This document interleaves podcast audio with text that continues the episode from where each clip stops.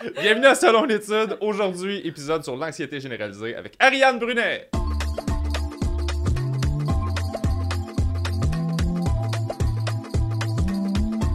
Enchanté. euh. Enchanté, enchanté. Euh, donc, on t'a invité pour parler, évidemment, d'anxiété généralisée. Et moi, je te connais pas euh, dans la vie. Euh, c'est Catherine qui te connaît. C'est le lien Oui. Qui vous unit.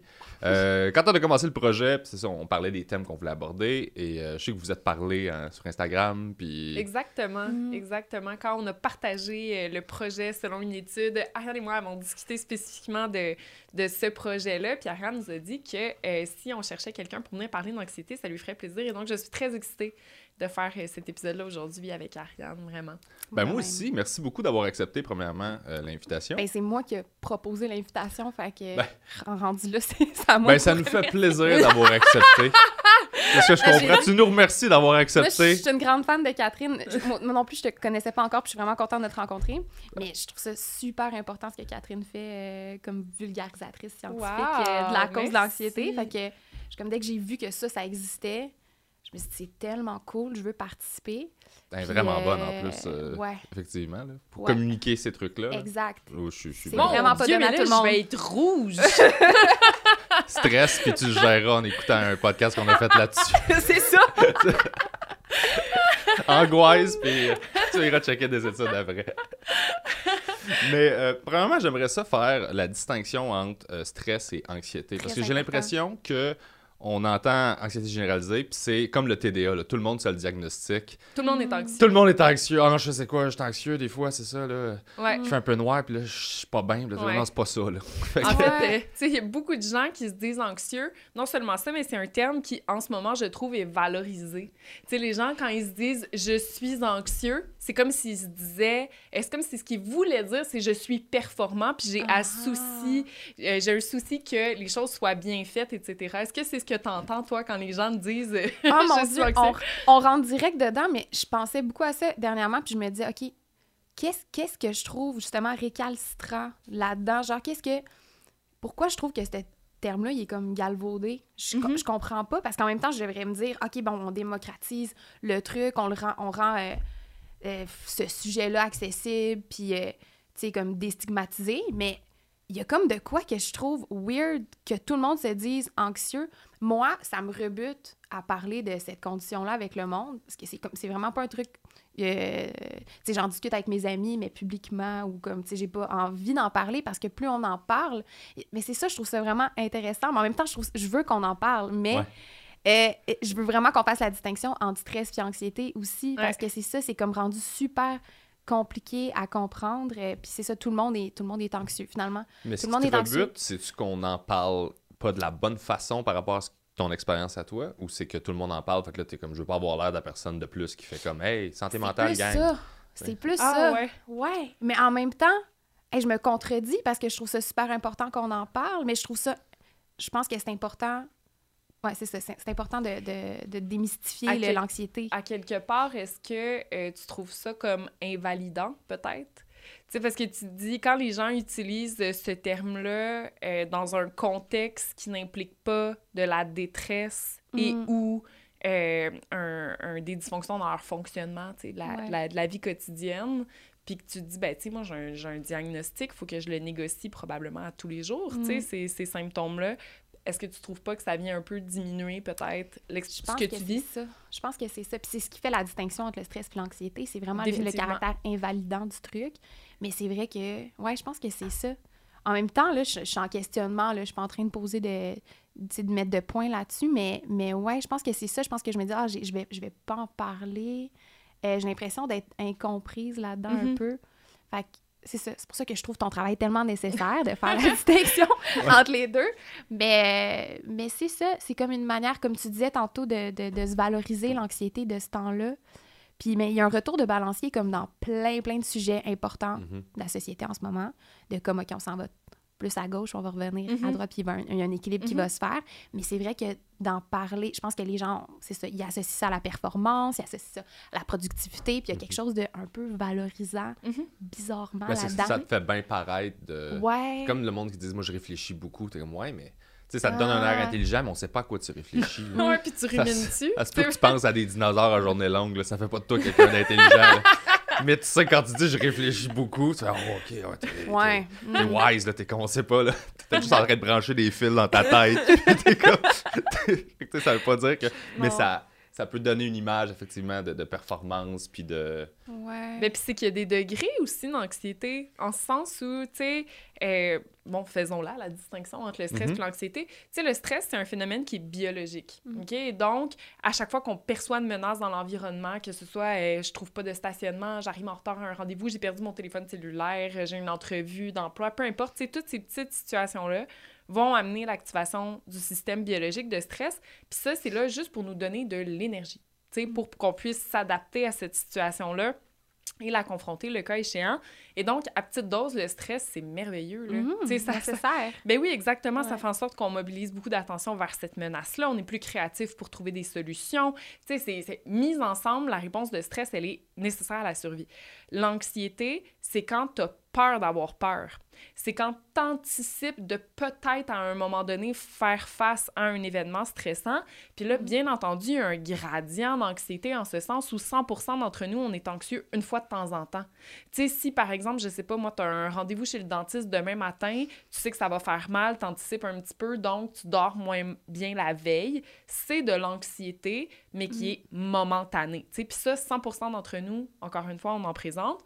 Puis là, ben, c'est sûr que après, il y a des gradients de plus, en ce sens où il y a des gens qui ont un trait de personnalité anxieux, qui, eux, vont avoir tendance à être anxieux plus souvent que les autres, mais c'est pas un diagnostic. C'est un trait de personnalité, puis c'est à peu près Mhm. 30% de la population qui cote à un degré élevé de trait de personnalité anxieux. Puis là, mais quand tu es à un stade plus élevé d'anxiété, euh, là, on va parler d'un diagnostic, que ce soit de l'anxiété généralisée, euh, mais il y en a plusieurs autres, il y a des phobies spécifiques. Si tu as une Mhm. peur exacerbée, comme tu le disais un petit peu plus tôt euh, avant l'entrevue, je pense, là, tu sais, la peur des ponts. Tu sais, Il y a des gens qui ont une phobie des ponts, là, qui sont même pas capables de conduire sur un pont. tu sais, C'est inimaginable. C'est un trouble anxieux aussi. euh, Mhm. Et ainsi de suite. Il y en a plusieurs.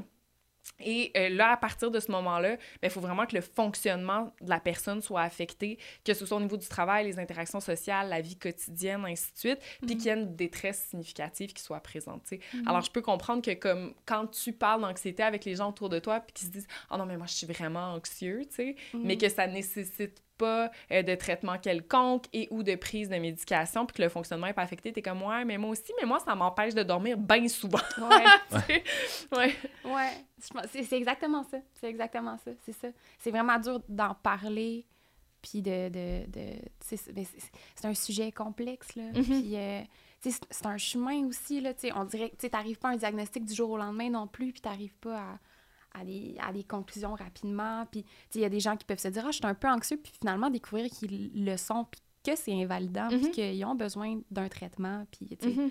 c'est ça, c'est pas. Toi, pas à quel âge euh, as-tu eu un diagnostic? À 21 ans. Mhm. À 21 ans, euh, j'ai comme. j'ai C'était comme entre mon. euh, C'était ça, à 21 ans, 22 ans? 22 ans, je pense. Parce que je venais de sortir mon deuxième album, puis je pense que ça rencontrait pas les attentes que je m'étais fixées.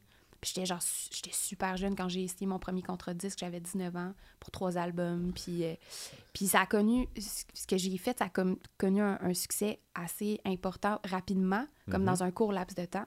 Fait que là, je me suis retrouvée comme sur des plateaux euh, à chanter à la disque devant... Tu sais, on dit, ah, il y a 1,5 million de codes d'écoute, puis de, tu sais, de pas tout assimiler ça, de, de ressentir le, le stress qui vient avec ça, mais de pas comprendre aussi les effets Mhm. après. Puis là, OK, là, faudrait que le deuxième album soit, soit, soit aussi bon ou meilleur, mais tu sais, on dirait que je pense que j'avais pas l'âge, mon cerveau était pas intégré, là, j'avais pas l'âge pour euh, assimiler tout ça, puis, tu sais, en tout cas, l'expérience, fait que après ça, j'ai après la, la sortie du, du deuxième album, je me suis retrouvée comme face à un mur à faire comme, oui, j'ai des dates de show, il y, a- il y a de quoi qui se passe, mais j'ai beaucoup de temps aussi. Mhm. C'est parce qu'on n'en parle pas beaucoup de ça, mais tu sais, comme t'as beau vivre de ton art, des fois, ça comble pas ton horaire, absolument. Tu sais, il y a bien des comédiens qui vont...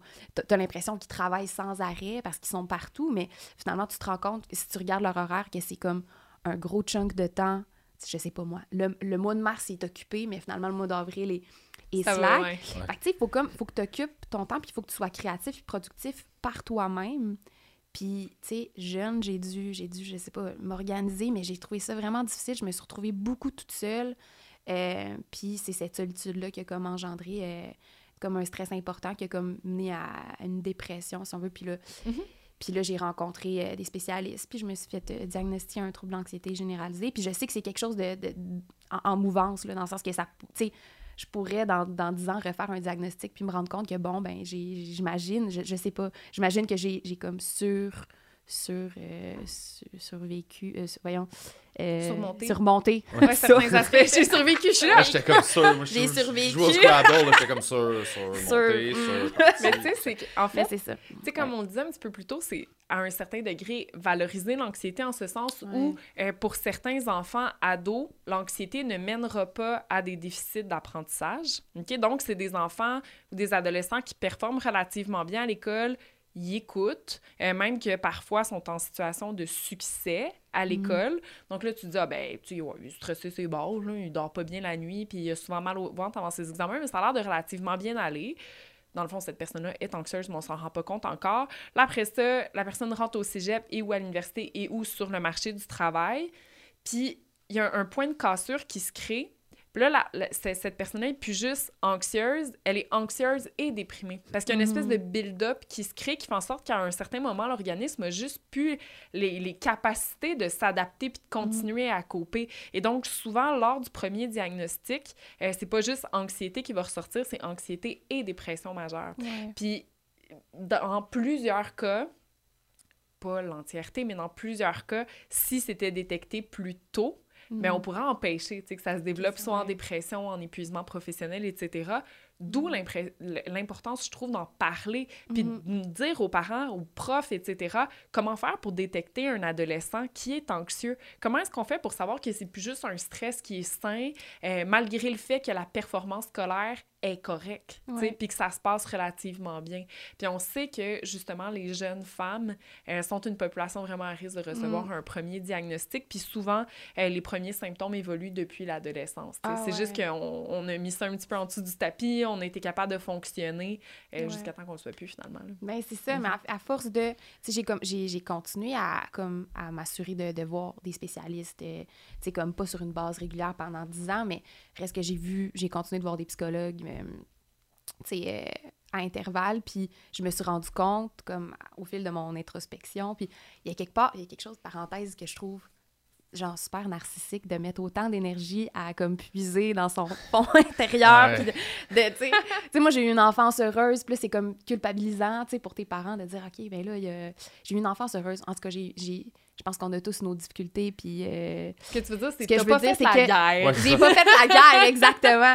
Mais j'ai vécu, heureuse, c'est ça, j'ai, j'ai vécu relativement heureuse, puis j'ai vécu des, des, des, des, des gros stress durant l'enfance, puis je me suis rendu compte que l'anxiété remontait à là, là que Mhm. d'aussi loin que je me rappelle, je faisais des crises de panique, là.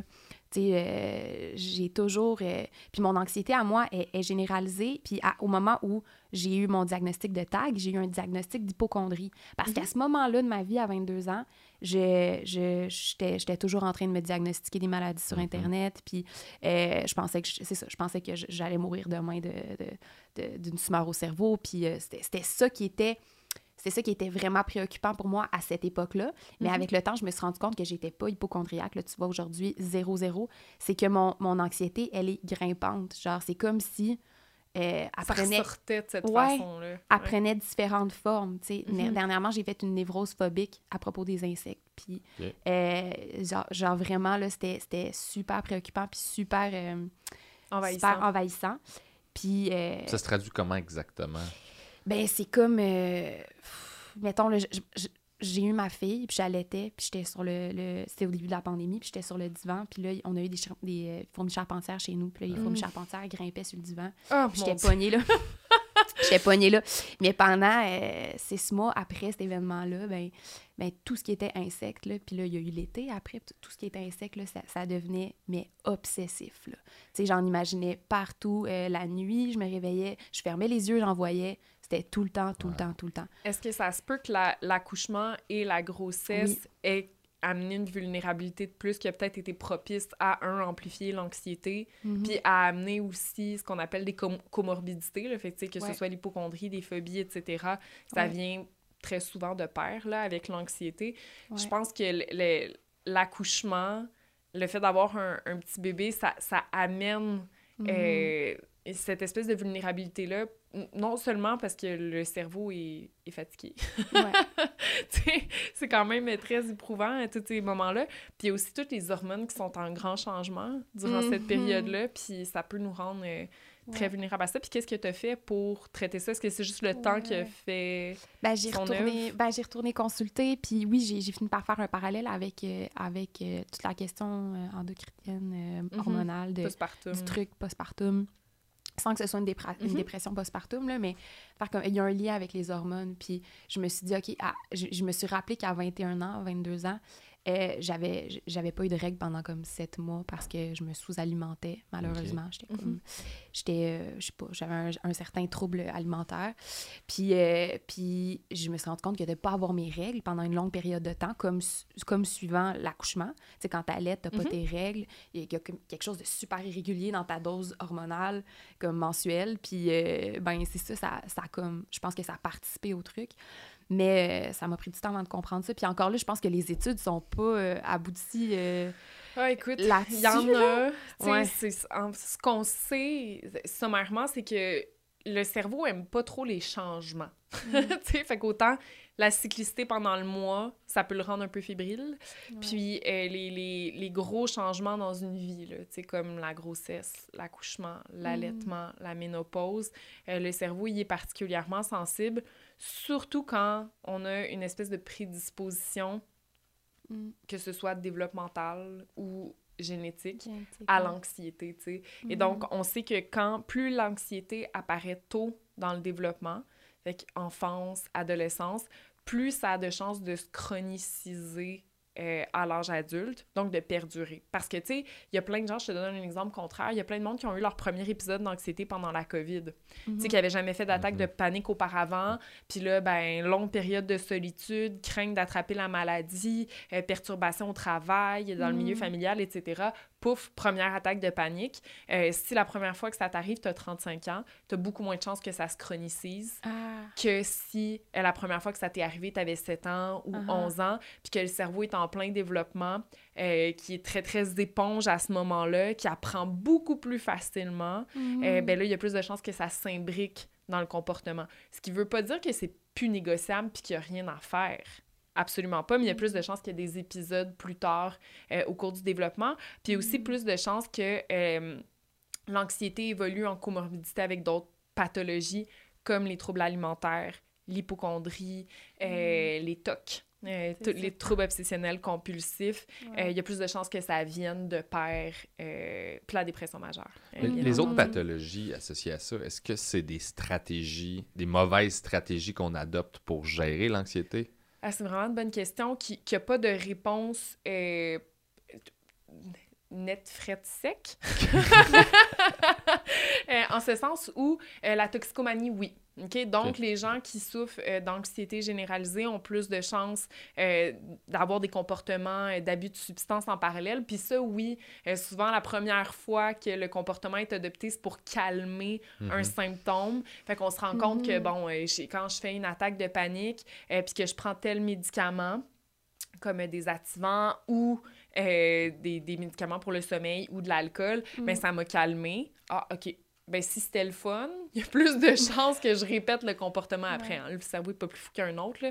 Et Ouais. donc, à un certain moment, par renforcement, ben, ça se peut qu'on acquiert euh, des dépendances qui, là, oui, tu sais, la, la, la pathologie en comorbidité ben, est apparue parce que euh, ça, c'était compensatoire, finalement. Tu sais. Mais quand on parle, par exemple, de dépression majeure euh, en comorbidité avec l'anxiété, ben là, dans plusieurs cas, euh, c'est que la, la pathologie s'est développée à cause de l'anxiété. Puis là, je m'explique.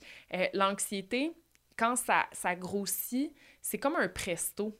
Tu sais, c'est le système de stress qui s'active de façon chronique. On finit par cumuler tellement de pression que là, ben, ça sort en attaque de panique, en symptômes d'anxiété euh, exacerbés, etc. Puis la dépression, ça le dit, c'est quand le corps a plus d'énergie. Tu sais, c'est le, le, le, le presto, il déborde. Il n'y a pas de couvercle. Il n'y a plus de couvercle, exactement. Puis là, ben, déplétion des réserves d'énergie, puis on tombe soit en dépression ou en épuisement professionnel, tu sais. Mm. Et donc là, c'est pas vraiment un comportement compensatoire dans ce cas-là, c'est plus que le corps est plus capable, il est à bout de ressources, puis c'est pas rare que les gens, leur première consultation en psychologie ou auprès de leur médecin de famille, c'est quand ils sont en dépression. Que là, vraiment, ben, ils ont de la difficulté à sortir du lit le matin pour aller travailler, euh, ont de la difficulté à sortir avec leur entourage, parler euh, aux gens qui les entourent, puis vraiment, là, on, peut se retrouver dans des situations où, tu sais, même écouter une nouvelle télésérie, ça demande trop d'énergie, fait que tu vas en écouter une que tu as déjà écoutée auparavant, là, parce que... Ouais. Mais c'est pas ça, c'est parce que t'as pas le choix de le reconnaître là, quand t'es dans cet Ben, état-là. c'est dans le sens où anxiété, on peut dealer avec, puis on a des conceptions de OK, non, mais ça m'aide à. Puis, tu sais, Et- créativement, je sais pas si toi, ça te fait ça. Moi, ça me le fait de. Mm. Tu sais, mes périodes de Ouais. stress, mes périodes de- d'angoisse, d'anxiété, ben, je me dis, ah non, non, mais j'en ai besoin, j'ai besoin de ça, ça m'aide à être créatif. Ça, j'allais dire, c'est valorisé. c'est Versus ça. la Ouais. dépression, ça l'est moins, là. Ouais, vrai. Tu t'en rends compte que tu peux rien Ben, faire. c'est ça, tu peux. C'est ça. Mais par rapport au stress, ça, je- t'en parlais tantôt, mais tu sais, stress, anxiété, il y a une différence. Il y, a- il y a du bon stress. Mhm. Mhm. Ça existe-tu de la bonne anxiété? Ben, en, ce- en fait, tu sais, mettons que je ramène ça à l'étape des mammouths. OK? Yes! Parlons évolution. Les mammouths! Tu sais, dans le temps des hommes des cavernes, être stressé, ça avait une fonction super importante. Ça nous permettait de combattre ou de fuir les mammouths, Mhm. les, toutes ces autres menaces sauvages-là. L'anxiété aussi, c'était adaptatif. Parce qu'il fallait que tu aies un petit peu peur de le croiser, le mammouth, là. Mm. Tu sais, si il te prend toujours de court puis que tu t'attendais pas à ça, il y a vraiment moins de chances que tu te prépares puis que tu te dises « Ah ouais, t'as coup qu'il y a des mammouths, je vais essayer de bien dormir ce soir, euh, je vais essayer de m'alimenter correctement, je vais faire des petites réserves de roches puis de cailloux pour me défendre, etc. » Puis si tu as croisé un mammouth à une, une place spécifique, ben, tu vas t'en souvenir. Tu vas mettre ce qu'on appelle un red flag à cet endroit-là dans ta tête, puis tu vas dire « Il faudrait que je fasse attention de pas retourner entre la roche 3 puis 4, Mm. t'as coup, tu sais, qu'il y, y a un mammouth. Et donc, encore aujourd'hui, l'anxiété, c'est à ça que ça sert. Ouais. Tu sais, c'est à se dire, ben j'ai un spectacle demain, euh, il y a 1,5 million de personnes qui vont me regarder à la télévision Mm. et Faut que je me Il prépare. faut que je me prépare. Ouais. Exactement, faut que je dorme correctement, euh, il faut que je m'équipe pour faire face à cette situation-là, fait que je vais me Mm. pratiquer, euh, etc., etc., etc. Et donc, l'anxiété, ça nous amène à nous adapter à notre environnement à l'avance. Puis à pas toujours être pris de court par ces situations-là.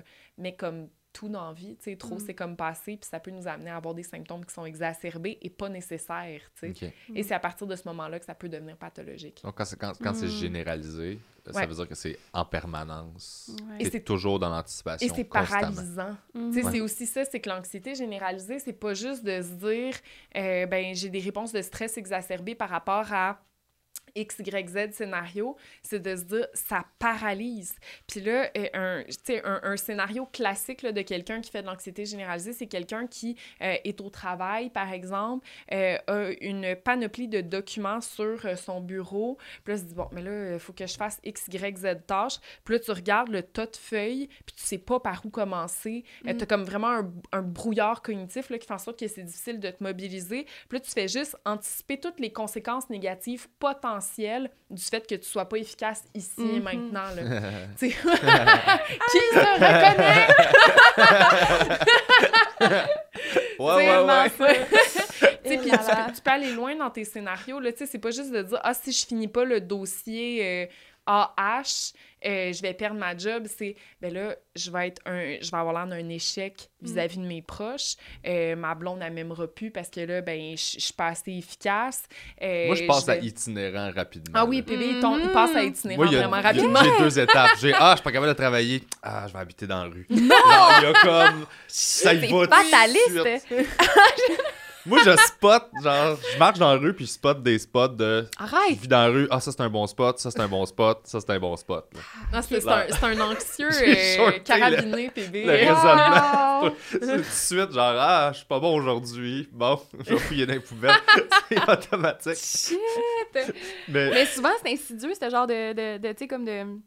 C'est souvent ce raccourci-là, là, il, est comme on, très on arrive pas, automatique. ouais, on n'arrive Ouais. pas à le nommer de temps. Toi, Non. t'arrives à le nommer euh, Ouais. tout de suite, tu Ben, sais. c'est parce que vu que j'ai écrit des jokes, toutes ces pensées weird-là, Ouais. j'ai remarque à cette heure, puis j'ai note, puis après ouais. ça, j'ai partage en show, puis Ouais. je fais « Ah, OK, je suis pas tout seul. Merci, merci, gang! » mais, mais toi, ça se traduit en musique. puis c'est ça que je suis tout super fasciné par les musiciens puis les, les auteurs-compositeurs pour ça.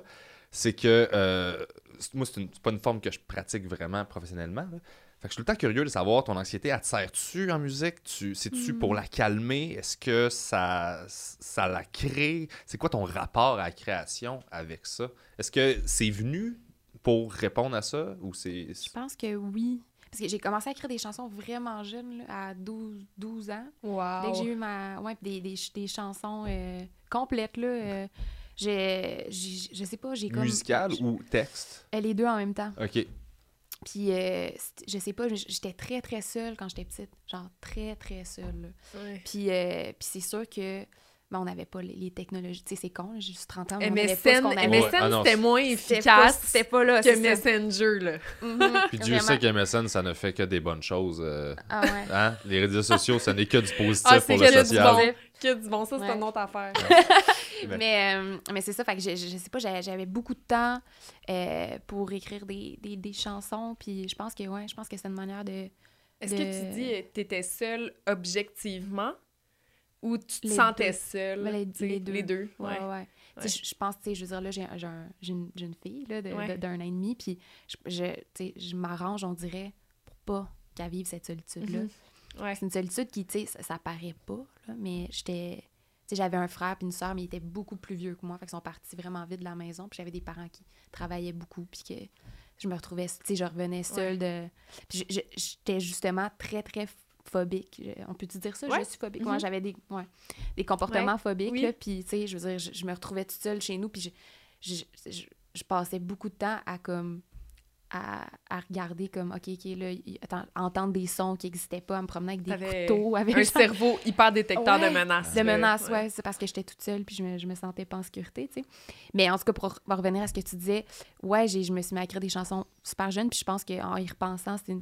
c'est, c'est comme, c'est comme le cadeau qui vient avec ça, d'être, d'être super sensible, Mhm. sans dire hyper sensible, mais tu sais, d'avoir cette sensibilité-là qui est comme, comme qui des fois se traduit en, en anxiété pour Ouais. moi, mais comme je- c'est le beau côté, tu sais, je me dis, ah, je me, je me passerai pas de, de cette condition-là parce que ça m'a amené à écrire des belles chansons, puis à genre, avoir une passion, puis de, tu sais, mais plus, on dirait que quand j'étais plus jeune, j'avais moins de, quand j'ai commencé dans la carrière, j'avais moins de, tu sais, plus- j'avais j'avais plus d'illusions, puis j'étais moins, euh, je sais pas, je trouvais ça moins difficile de me présenter devant des gens, je, com- je comprenais, on dirait que je prenais pas toute conscience de, Ouais. de ça, là, de, genre, de, de la réaction du public, de, de ce que les gens pensent. On dirait que, tu sais, t'es jeune, puis t'es fierce, puis t'es comme, ah, je vais, puis... je- Effronté. Effronté, là. Ah oui, mais t'as- ça, t'as t'as aucune. Euh, Puis là, plus tu vieillis dans, dans le métier, puis plus, genre, tu deviens désillusionné du truc, veux, veux pas, tu sais, c'est une petite industrie, tout le Ouais, monde se connaît. pas mal moins magique qu'on pense qu'elle est. C'est ça! là, t'es comme, ah, il y a telle personne, telle personne, ce qu'elle pense de moi. Puis là, ça commence à prendre beaucoup de place. Puis là, l'anxiété est devenue comme de plus en plus invalidant. Ouais. Plus euh, je vieillissais dans le métier. Mais là, euh, dernièrement, c'est ça, j'ai fait un switch. Après, après euh, ma névrose phobique de l'été passé, pas, pas l'été passé, l'autre d'avant, de Mhm. 2020. Euh, j'ai- puis là, après ça, j'appelle ça névrose phobique parce que j'ai lu là-dessus, puis que je fais comme, OK, mais dans le fond, mon anxiété est grimpante parce qu'elle prend toujours différentes formes. Tu sais, ça a été Mhm. un trouble d'anorexie, un trouble alimentaire, ça a été, euh, ça a été l'hypocondrie. Après ça, ça a été d'autres choses. Tu sais, c'est- c'est ça, c'est, ça prend toujours différentes formes. Puis après ça, j'ai consulté, puis j'ai, après 10 ans, tu sais, de, de me poser des questions, puis d'essayer de faire ce chemin-là, j'ai fait, OK, je pense que je suis rendue à prendre des médicaments. Mhm. Puis, Mhm. fait que euh, c'est ça, je me suis fait prescrire euh, du Zoloft euh, au printemps. après euh, ta, ta névrose phobique. Fait que dans le fond, ça fait comme un an et quelques que tu prends Non, une depuis médication. le printemps. OK. Ça m'a pris du temps avant- à, me- à me OK, raisonner. fait que c'est là, là. Ouais, OK, wow, félicitations. merci. Félicitations, non, mais pour vrai, tu sais, Ouais. je veux dire... euh, C'est un move quand même. Ben, Ben oui, vraiment, c'est un bon move, là. Ben, Ouais. tellement parce que, euh, tu sais, les, les- les- il y a certaines préconceptions négatives que, Mm. que des personnes peuvent avoir en lien avec la prise de médication pour négocier l'anxiété, la dépression, etc. Mais c'est un cerveau qui manque d'une molécule. Mhm. tu et donc, pourquoi pas l'aider puis lui donner un coup de main? Puis, tu sais, c'est pas tout le monde qui va devoir rester sur cette médication-là toute sa vie. Parfois, c'est juste le temps de d'aller chercher l'aide nécessaire ou de, de retrouver un certain équilibre. Il y a des Mhm. gens qui vont le prendre pour le reste de leur jour, puis c'est bien correct à mon Ouais. sens. Ouais. Ben oui, tu sais, Ouais. Personne shame les diabétiques de prendre de l'insuline. Ben non, exactement. C'est juste que le cerveau, c'est tellement abstrait pour tellement de gens que Ouais. C'est pas clair, c'est invisible, tout ça. Tu sais, quand, quand on Mm. parle d'anxiété de nature clinique comme ça, là, c'est un, un cerveau qui a un détecteur de menaces qui fonctionne dans le tapis. Tu sais, c'est un peu comme si le détecteur de fumée était tout le temps à on. Uh-huh. OK? Puis C'est une de ces régions-là, c'est l'amygdale, qui est vraiment le centre de détection du danger, si on, on peut, on pourrait le vulgariser comme ça, là, du cerveau, et qui va dire, par exemple, OK, ben les insectes, c'est dangereux, euh, telle autre stimulation, c'est dangereux, etc. Puis l'amygdale va tout le temps être dans le tapis pour potentiellement voir le danger. Mhm. Puis le, le Zoloft ou d'autres médicaments euh, qu'on appelle inhibiteurs sélectifs de la recapture de la sérotonine, ça vient favoriser euh, la circulation finalement de la sérotonine dans le cerveau qui vient diminuer l'activité de l'amygdale. Fait que la- ça vient relaxer l'amygdale finalement, qui Ouais. fait en sorte qu'on va détecter moins de dangers à tort. Euh, et donc, pour un anxieux, ça peut être très reposant. Ouais. Ah, mais je... C'est comme... Ouh! Ah, J'en Hey, ai pris peux- 7 ans, moi, puis c'est Vraiment, vraiment... tu t'as Ben arrêté oui. finalement? Ouais, j'ai arrêté en COVID. Super bon arrêté Ouais. en plein milieu de la COVID. Par toi-même, Par lui-même. Sans... Ben non, mais c'est ça. Tu n'essayez pas ça à la maison. là, C'est Non, pas la, mais- la façon. Non, mais je me connais bien. Puis mais ça, Ça a aurait marché. pu mal aller. oui, ça aurait, Ça mais aurait ça a, pu été mal ça a mal été aussi. Mais elle là la magie de mon système. Oh my là, on est en COVID. Je sais qu'arrêter des antidépresseurs, t'as un sevrage, tu files pas bien, t'es pas bien. Mais là, je- quand est-ce que la vie va m'offrir une période où tout le monde file pas bien, t'es supposé te sentir comme de la merde? Mm. Fait que j'étais comme, mais là, c'est ma fenêtre d'opportunité, là. Je vais arrêter en même temps. Puis Mais oui. j'étais on top of my game en pandémie, Ouais. mais là, j'étais comme. Moi, été inquiète tout le sevrage de PB. Quand PB m'a dit qu'il arrêtait ses, ses médicaments, j'étais comme. Mais il était accompagné, T'es t'étais là en même temps. Ben, j'étais là, Ah, mais j'ai j'étais comme annoncé après. C'est le genre d'affaire que je fais. Ah, by the way, j'ai fait ça. By Fait the way, ben j'ai arrêté. Mm. Mais, tu sais, je vais te poser la même question que j'ai posée à, à un invité qu'on a eu récemment, Alexandre Bisaillon, qui souffre d'hypochondrie. Et donc, euh, je lui ai demandé, tu sais, pendant la, la COVID, comment tu t'es sentie? Toi, quel effet ça a fait chez toi euh, qui est anxieuse en Mhm. temps de COVID où on est encore plus isolé euh, Mhm. qu'à l'habitude? Est-ce que ça a amplifié tes symptômes ou euh, ça a eu une espèce d'effet apaisant euh, chez toi? Ben, les deux. Parce que c'est ça, ce métier-là qu'on f- qu'on fait de genre vouloir donc ben euh, plaire, Ouais. donc ben, tu sais, être présent, puis que là, les gens nous remarquent. Ben là, il y avait une grosse pause de ça. Tout le monde a oublié tout le monde. Ouais. C'est- rassurant. hein? Ouais, vraiment. Quand tout le monde va mal, c'est le fun. Ouais, ça m'a vraiment fait du bien. J'étais comme, ah, pers- personne fait de chaud. J'en fais pas, personne en fait, c'est parfait. Les mais ça Mais- diminue les attentes. Ben oui, c'est Ouais. ça. Ben, moi, c'était se le. met. Moi, c'était le. OK, mais là, c'est- ça va mal, mais c'est pas juste de ma faute. Non, Ça c'est m'a ça. enlevé ça. C'est ça. J'ai quelque Parce chose que à nous, blâmer que tout le monde est d'accord. Mais c'est ça, parce que Ouais. si tu fais pas de choses, c'est juste de ta faute. Ben ouais, là. tu dis, Ah, je travaille pas assez fort, je suis pas assez ça. bon, je suis pas assez créatif. Non, euh, puis t'oublies ton équipe, là, tu sais, tes gérants, ils ont rien à faire avec ça. C'est vraiment juste de ta faute. Exact. Puis, non, c'est ça. Fait que là, de savoir que personne choses, j'étais genre... ça, ça a eu un côté apaisant, mais en même temps, moi, je peux pas négliger, euh, genre, la conjoncture d'événements que le, le, tu le 11 mars 2020, l'OMS annonçait qu'on était en état de pandémie, puis moi, je poussais pour donner naissance à ma fille. ça Fait aucun bon sens. je m'en cris- je m'en crissais, comprends-tu? Genre, tu sais, j'étais Ouais. comme... Ouais. On, on m'a comme quasiment sorti de force de l'hôpital après, puis là, il y a eu l'état d'urgence, tout ça, mais j'étais comme dans le cocon familial de mon Ouais. chum, qui, mon chum qui est guitariste de tournée aussi, puis qui est normalement très, très parti. Il était là, comme pendant six mois, on a été ensemble les trois, fait que ça a Ouais. Été En magique. plus, vous étiez au chalet. Oui, mais Très cool. je faisais ces...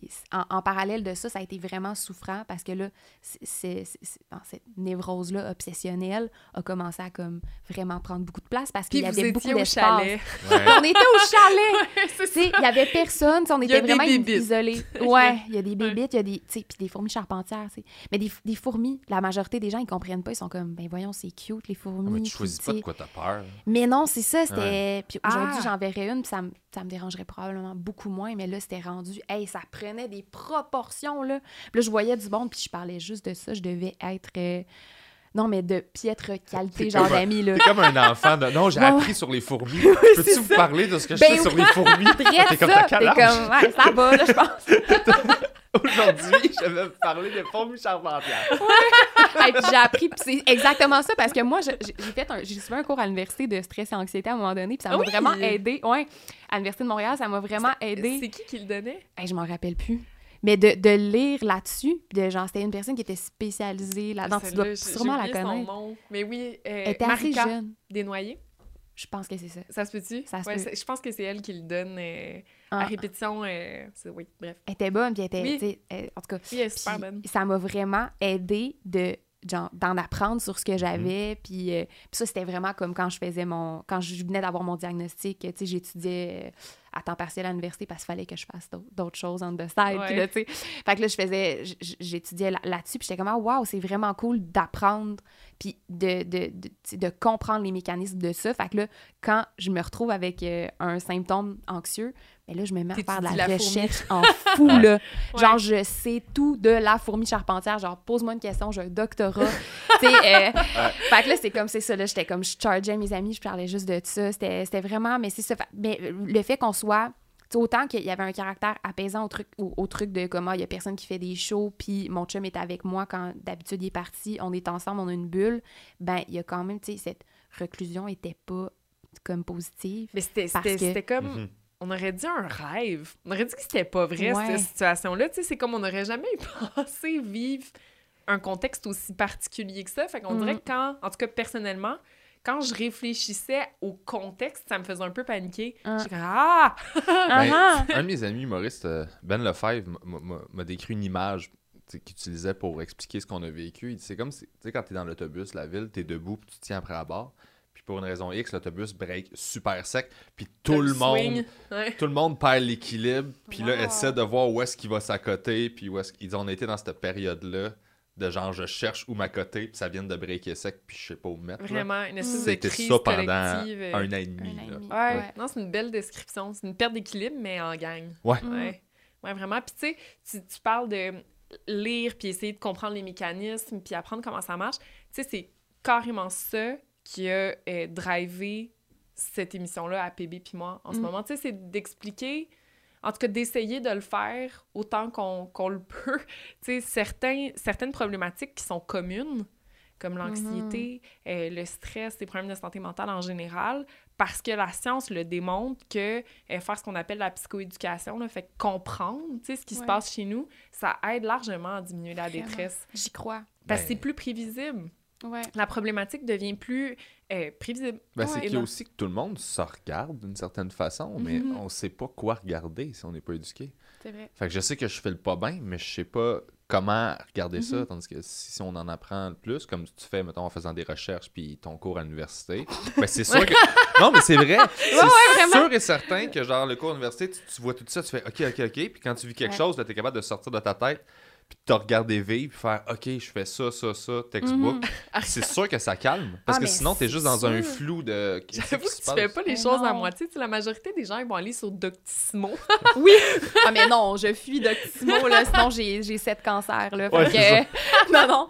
Mais, euh, non, mais c'est ça. Mais ça, ça- ce qui m'a, ça m'a vraiment aidé de voir les symptômes, genre, expliquer comme froidement, les symptômes physiques surtout. Mhm. Parce que j'étais comme, waouh, moi, le symptôme qui me fait capoter le plus, puis dont j'ai encore peur, là, parce que j'ai juste vécu dans un état dépressif, c'est. euh, puis je mets tout le temps des guillemets, là, tu sais, comme. Mais On dirait qu'on dans mon assume état, pas. on l'assume pas, hein, Ouais. mais dans mon état dépressif, j'ai vécu ce symptôme-là de dépersonnalisation. Ouais. Je trouve Être à que l'extérieur c'est de ton le corps, pire, ouais. ouais. Ouais. C'est de loin le pire. Tu sais, il y a, il y a beaucoup, il y a la, la sensation de pression sur la cage. ben, Mais la dépersonnalisation, cou. tu peux-tu me le mais- décrire? C'est ça, il y a plein d'autres symptômes, mais celui-là, c'est le pire. C'est, c'est qu'à un certain point, mettons, je, je regardais mes mains, puis j'étais pas dans mon corps. C'était pas mes mains. Wow. Genre, j'étais pas dans mon corps, j'étais comme à côté de mon corps. Puis là, ça, ça me faisait hyperventiler. euh, puis là, il y avait une autre une chute d'autres, d'autres Ça fait symptômes. C'est paniquer. hyper commun du trouble de stress post-traumatique aussi. Ah ouais. C'est comme si le corps, à un moment donné, il se dit euh, fuck off. Ouais, je, Mais- je, je, je, peux plus vivre ça. C'est comme tellement lourd. L'émotion est tellement lourde que le, le, le cerveau se dépersonnalise. Tu, sais, tu te dissocies. Mais est-ce que ça t'a déjà corps. fait ça sur scène? Ouais, ça, ça Parce que moi, c'est scène, vraiment. c'est la seule fois que j'ai vécu Ouais. quelque chose comme ça. C'est tu te regardes jouer. Tu sors de Ouais. ton corps, tu te regardes jouer, puis là, tu sais que t'es plus groundé. Ouais, ouais, Puis ouais. là, tu vois ton petit fantôme. Puis là, tu fais ah, rentre en dedans. Arrête. là, tu nages pour euh, rentrer en dedans et Mhm. rester dans le moment. Genre. Ouais. Mais c'est-tu la même. Ça ressemble à ça. Tu sais, sur scène, on dirait que je me dis, ah, c'est un, c'est un contexte. contexte. Il y a une fin. Euh, ouais, il y a une fin. Puis, tu sais, c'était beaucoup en lien. Parce que, parce que moi, quand je fais des shows, je regarde le monde dans les yeux. Je sais pas toi, là. Oh, Mais oui. faut- C'est un Ben truc oui. Ben oui, mais toi. C'est sûr, crime. Mais tu sais, moi, en musique, tu sais, je pourrais juste. Ouais, toi, tu pourrais juste yeux. lever. Il y a des gens on qui te le regarde lever. ouais. c'est ça. Mais là, moi, je sais pas. Je, veux- je veux tellement donc ben que les musiciens font beaucoup ça. le fermer les yeux. Ben oui, puis Oui. tu sais, tu peux regarder. Il y a des techniques, tu peux regarder dans le fond de la salle. Tu as l'air de regarder, Euh, mais tu a- regardes pas Il y a vraiment. bien des trucs. Ouais, c'est ça. Mais moi, je suis comme, hey, je veux donc ben que tu m'aimes, puis je veux donc. Fait que là, je, je regarde le monde dans les yeux, mais ça, je, ça- je me, je me, voyons, je me, je, je m'ouvre à des réactions comme, tu sais, genre du monde qui se met à bailler dans ta face comme en première rangée, Ouais. puis là, genre, tu sais, oui, il y a du monde qui sourit, puis ils sont dedans, puis ils chantent les paroles avec toi, puis c'est donc bien valorisant, mais t'as aussi le, le Ouais. downside. Ouais. fait que, tu sais, c'est ça. Fait que, dès que je vivais ça, j'étais comme, oh mon Dieu, je sortais de mon corps, j'étais plus dans ma toune, puis tout ça. Puis oui, je le vivais, mais comme Catherine dit, tu sais, il y a une fin au show. C'est un truc qui donne pour les, les attaques de panique ou en tout cas les, les, les moments d'anxiété exacerbés, c'est de se rappeler qu'il y a une fin. Tu sais, il n'y a Mm. aucun état émotionnel que tu vis Mm. dans ta vie, là. Comme Pépé le disait ce matin, même la joie, Même la malheureusement. joie. Il n'y a rien qui reste. Même le rien, bonheur. Il n'y a rien qui reste. Il n'y a rien qui reste. Puis souvent, là, une émotion vive, Mm. ça dure à peu près deux minutes, Mm. Maximum 15 minutes. Mm. Ça se peut que ça perdure un petit peu plus longtemps, mais souvent, ça va avoir tendance à s'amenuiser. Puis un état d'âme, un sentiment de plus longue durée, ça dure à peu près deux jours. Mm. Tu sais, fait que si, mettons, tu te sens, je sais pas, coupable de quelque chose, l'émotion, elle va être vive pendant de 2 à 15 minutes. Puis après ça, l'état peut durer à peu près deux jours. Mais tu sais, ça va m'aider, ça. Ben, Juste que tu me l'expliques là, je vais faire. Ouais, c'est ça. Tu sais, faut vraiment un truc qui donne que, que j'aime beaucoup puis que duquel j'essaie de me souvenir quand je vis des émotions vives, c'est une émotion, c'est vraiment comme un train. Mm. Tu sais, quand ça passe, mettons que tu es à la gare, là, puis il y a un train qui, qui, qui s'arrête, ça te bloque la vue. Tu sais, c'est envahissant, ça fait du bruit. Tu sais, il peut y avoir de la fumée, tout ça. Imagine-toi dans un film. il y a de la boucane. Puis c'est mes trains. Oh, OK? regarde, moi, je te regarde. Moi, je vois juste un train déraillé en ce moment. Là. Ouais, c'est- Comme moi, c'est ça, les émotions. Pour moi, ça déraille. puis- C'est envahissant initialement, mais ça passe. Mhm. Tu sais, fait que quand tu, il, il va partir le train, puis ben, tu sais, là, tu vas, tu vas revoir l'horizon, puis etc. Puis Mm. une émotion, wow, je me sens vraiment comme un apôtre. Non, mais c'est- super bon. mais c'est mais c'est ça, une émotion. Ouais. Tu sais, elle est là pour te communiquer une information. Des fois, elle n'a pas rapport. Des fois, l'information qu'elle essaie de te communiquer est fausse. Des fois, c'est vrai. Il faut essayer de pas prendre cette information-là comme une vérité absolue parce que des fois, c'est à tort. Mm. Dans le cas des fourmis, c'était probablement à tort. Tellement, là. Tu sais, je veux dire, tandis ils font pas de que- mal, là. Mais exact, tandis que d'autres émotions qui sont plus vraies, par exemple, si tu as fait une action qui te déroge à une valeur importante, qui t'est personnelle, ben ça se peut que tu ressentes de la, de la culpabilité. Là, à ce moment-là, l'information émotionnelle, il y a une chance qu'elle soit vraie pour toi. C'est correct, tu l'accueilles, mais tu te rappelles que 15 minutes à deux jours. Puis après ça, c'est fini, tu sais. Ouais. Oui, c'est ça, il faut se rappeler qu'il y a une fin.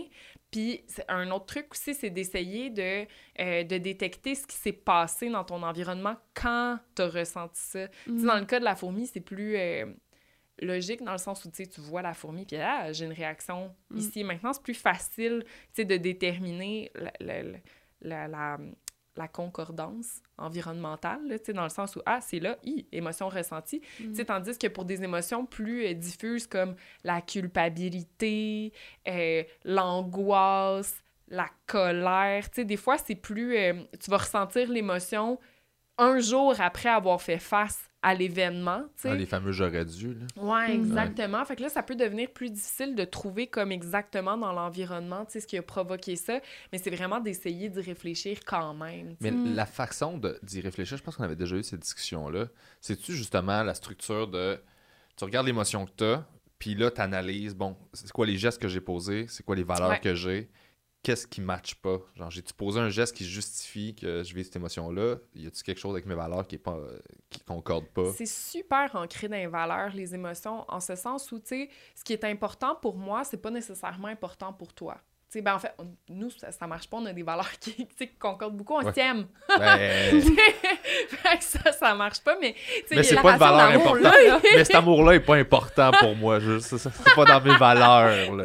tu m'énerves, tu. Mais tu sais, on a des valeurs qui peuvent être très différentes dans le sens où il y a des gens pour qui l'honnêteté, ça va être hyper important. C'est une valeur qui est très ancrée. Pour d'autres gens, c'est une valeur qui peut être moins importante. Mhm. Dès qu'on déroge d'une valeur qui nous est propre, il y a souvent une émotion qui va être ressentie. Mhm. Tu sais, si par exemple, pour moi, l'honnêteté, c'est quelque chose de très important, puis que tu me mens, ben, je vais ressentir de la colère Mm. ou de la tristesse, ou, etc. Ouais. Fait que connaître ses valeurs intrinsèques, oui, c'est important, puis se rappeler aussi que nos valeurs changent puis évoluent. Fait que, Ah. tu sais, euh, ça se peut qu'à un certain moment, on on commence à ressentir une émotion négative plus souvent qu'autrement. Ça se peut que l'environnement ait changé, oui, mais ça se peut aussi que tes valeurs aient évolué. Tu sais, puis que on- toi, t'as changé à travers le temps. Fait qu'à environnement égal, par exemple, ça fait 15 ans que t'es en relation avec quelqu'un, puis tout à coup, la relation te- t'amène beaucoup d'émotions négatives. Ça se peut que la relation ait changé, mais ça se peut aussi que tu aies changé. Mhm. Puis que, ben là, tu ressens plus souvent des émotions négatives qu'auparavant. Fait que je pense qu'il faut être en évaluation constante de l'environnement, oui, mais je trouve qu'on le fait un peu trop, évaluer notre environnement. Tu sais, Mhm. qu'est-ce qui me pose problème dans cet environnement-là? Mhm. C'est-tu mon travail? C'est-tu ma relation? C'est-tu- Non, des fois, c'est nous qui change. Ouais. Tu sais, puis on évolue, puis c'est bien correct. C'est c'est la beauté de l'être humain. Là. On apprend des nouvelles stratégies, on apprend à se connaître, on change. Mm. Et ça peut être favorable à voir susciter des émotions qui sont plus négatives ou plus positives. Tu sais, c'est... Mais, mais j'ai j'ai le goût d'aller sur les médicaments dont on a parlé tantôt, qu'on a effleuré. Ouais. Tu l'as tu l'as vu le changement? T'as vu? Ben, ben c'est ça, c'est que c'est vraiment, c'est vraiment dur de savoir si c'est dû à ça. Parce que oui, j'ai vu un, j'ai vu un changement. Est-ce que c'est dû à ça ou j'ai retrouvé un cycle menstruel régulier? Genre parce que je- je sais pas, j'ai j'ai arrêté d'allaiter, mettons, en août 2020, puis j'ai pas eu de règles avant mars. Ok. Puis ça a comme concordé en même temps. Ben, puis il y a eu la grossesse avant? Il y a eu la grossesse Ou t'as pas eu de règles? Fait que, Non, ça fait comme j'avais des hormones. Moi, j'ai capoté sur la grossesse, là. l'ocytocine dans le tapis, puis la progestérone Ah, dans tout- le tapis. T'as une belle beau, là. peau, une humeur positive, Ouais. t'as des cheveux. Tu sais plus quoi faire avec tes cheveux. Ah, T'as le- tellement de cheveux. Non, mais j'ai des- amis qui ont haï ça, mais moi, j'ai Ouais. adoré là, Ouais. euh, Le flow. cytocine, ça a l'air d'une. Ah, c'est une belle, ouais. S'acheter C'est en drogue, une là. belle hormone. Genre- belle hormone. Ouais. Tu sais qu'aux États-Unis, dans les laboratoires, euh, ils font sniffer de l'oxytocine à leurs participants. Où ça?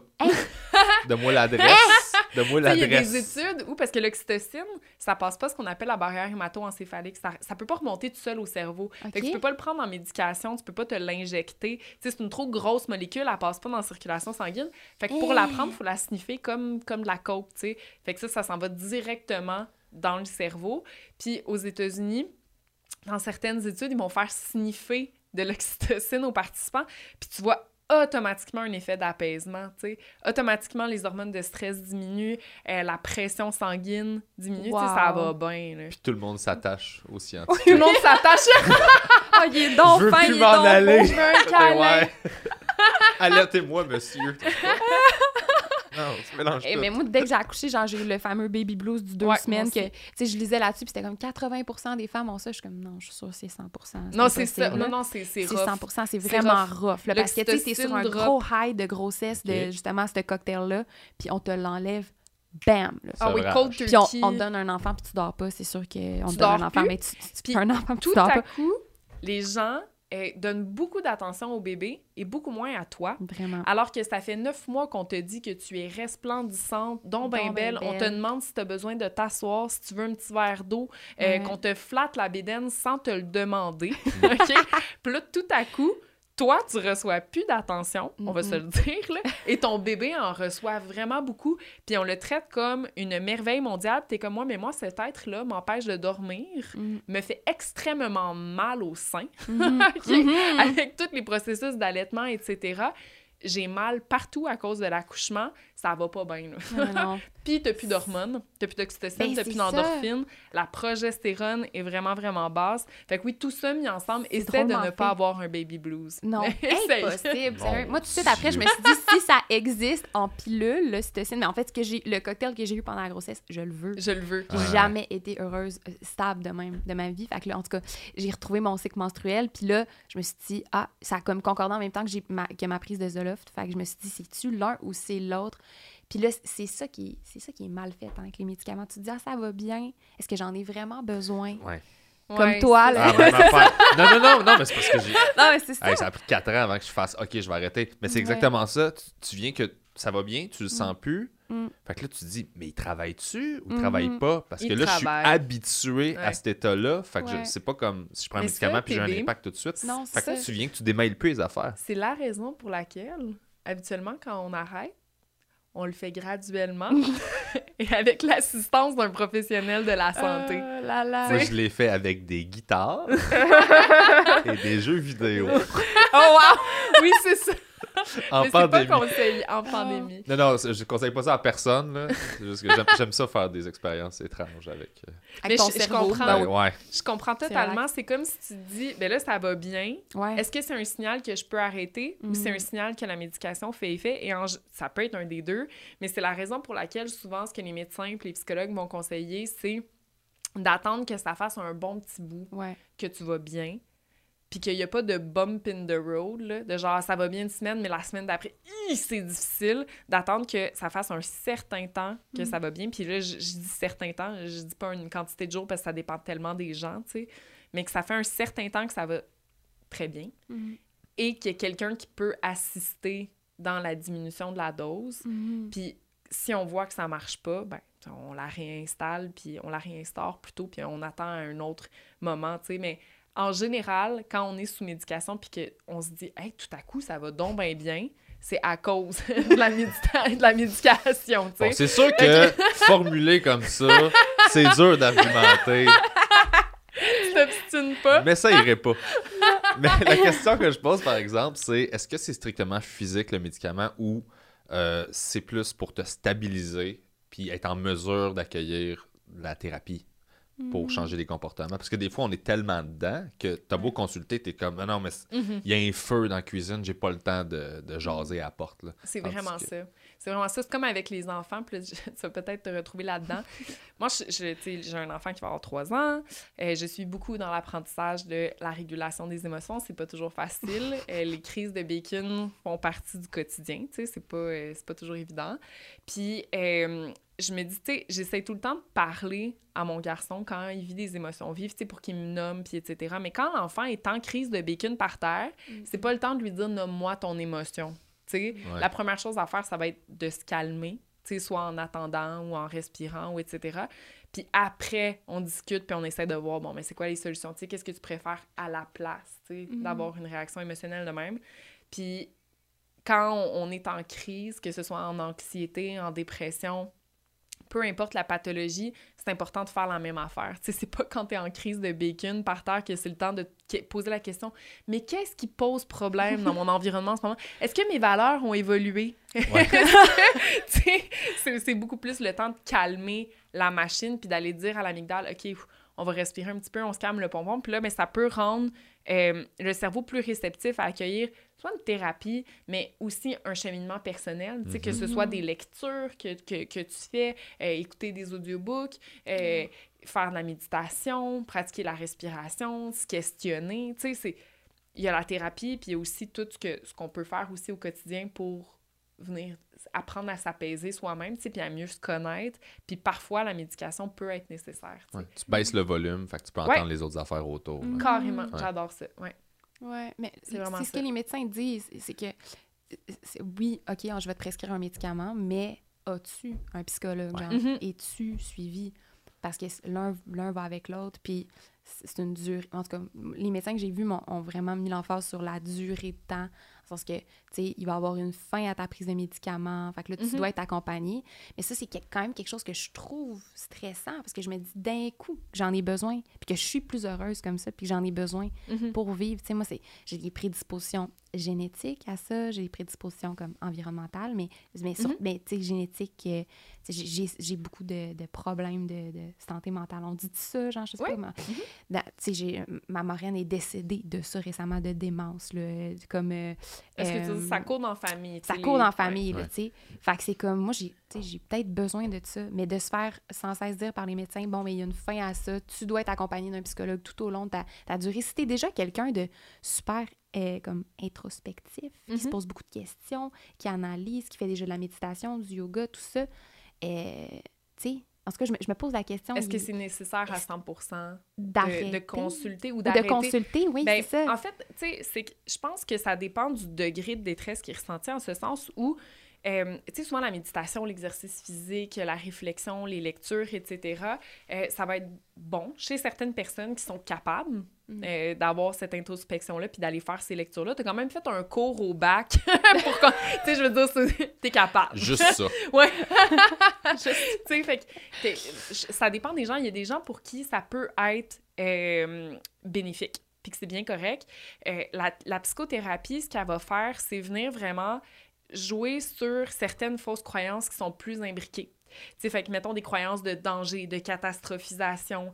Euh, ça peut aussi être une aide pour changer certains comportements qui viennent envenimer l'anxiété. Mhm. Fait que par exemple, des gens qui vont avoir tendance à utiliser beaucoup l'évitement, euh, qui est très associé à l'anxiété, plus j'ai peur de quelque chose, moins j'y fais Ouais. face. Tu sais, moins je vais aller m'exposer à ces situations-là de peur que le mammouth soit trop gros. Mais Ouais. quand on effectue ce comportement-là, on envoie vraiment au cerveau le signal que, en effet, le mammouth est trop gros. Tu sais, si Mhm. tu y vas pas, c'est parce que t'as pas les ressources. Là. Et donc, ça vient vraiment conditionner l'anxiété. Mhm. Et donc, la thérapie va aider à accompagner les personnes à s'exposer à ces situations-là, etc. Mais je pense quand même que c'est important de dire que euh, ça peut être effrayant pour quelqu'un de se faire dire tu vas être en thérapie jusqu'à la fin de tes jours là Mhm. hein? tu le sais tu sais pour négocier l'anxiété ça va être jusqu'à la fin de tes jours tu sais je pense que euh, c'est possible de consulter à certains moments dans sa vie puis Mhm. que ce soit pas un processus qui se fait à chaque semaine jusqu'à la fin de tes jours tu sais il y a des acquis qu'on fait en thérapie qu'on conserve à travers le temps Mhm. puis je pense que c'est important d'apprendre à se monitorer puis à dire, hé là, la détresse dépasse un seuil que je peux accepter et que je peux tolérer, Mm. puis ça a des conséquences à X, Y niveau de ma vie, je, je dois y retourner. Tu sais? Ouais. Et fait que c'est. C'est c'est ça. C'est de en l'entretien.